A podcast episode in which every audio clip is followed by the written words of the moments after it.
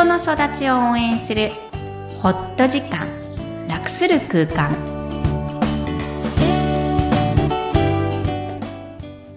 皆さん、新年明けましておめでとうございます。声ラボの岡田です。明けましておめでとうございます。新西のみきこです。新年好。Happy New Year 慣れないですね。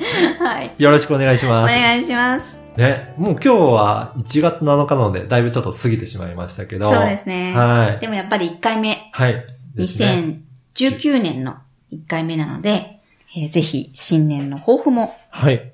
お伝えしたいと思います。はい。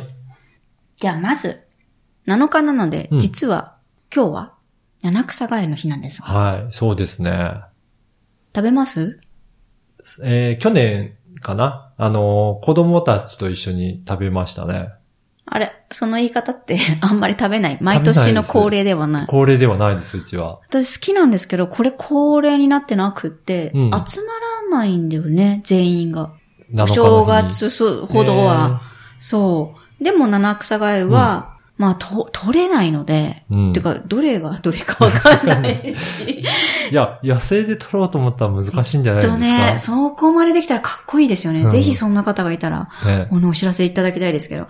七草すら言えないですもん。さっき並べたんですけど、お行、箱べら、仏の座、セリぐらいまで行ったんですが、ね私もわかんない。わかんないですよね。あの、スーパーにあるパックにセットになってるのを買うぐらいなので。え、でもあの、なんか書いてあるじゃん。ね一生懸命覚えるんですよ、毎年。はい なのに覚えられない。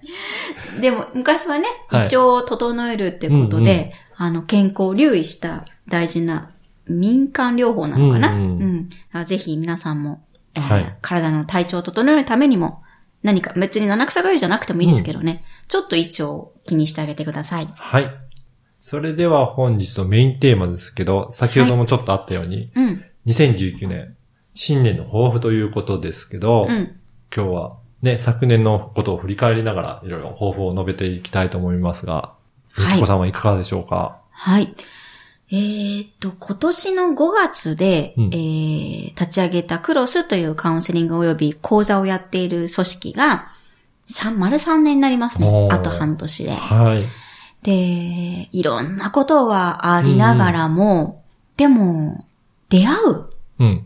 方々が増えてきて、うん。講座がやっぱり、あの、人数が多いので、はい。1回につき、この間、去年は55人の方が、かなりの人数、そうそうやられるんですね。中高生のお父さん、お母さはんが来てくださった、えー思春期の講座をやったりとか、まあもちろん、えー大好きなアクター、健やか子育て講座は、毎回16人のお母さんとやってたりとか、そうやってこう数えると、何百人単位になってきたんですね。すごい人数ですね。そうなんですよ、うで、そういう方々からいただくアンケート、はい。振り返りのお言葉、感想、うんコメントをどうぞっていうところは、ぜひ書いてください。私のモチベーションになります。うんえーっと、お礼を言うならば、ここのアンケートに書いていただけるのが嬉しいですって言ったら絶対皆さん書いてくださるんですよ。はい。で特に、アクト終わって、えーアフターフォローと言って、あの、日野市でやっているんですけど、あの、アクトをや、一回受けたことがある人は、いつでも来てもいいよっていう講座に来てくれる人たちは、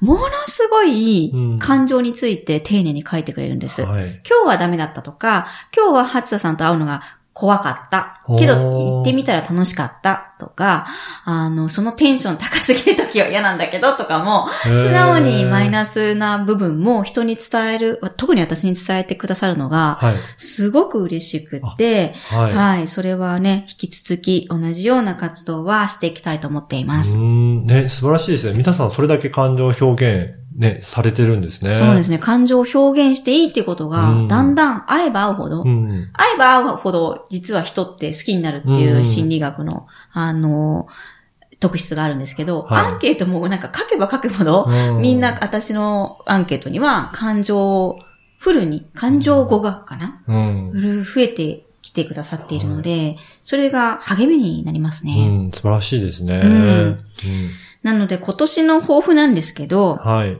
実は、それももちろん大事なんですが、なんだろうな、こう枠がちょっと飛び出たいとという気もしていまして、心理学以外のこともお、勉強してみようかな。というか、なんかやってみたい。昔ね、なんかブログに、Facebook だったかな、ピアノをやってみますみたいなことを書いちゃった時期があるんですけど、はい。やめます。なんか、もっとワクワクすることを、うん。なんかやってみようかな。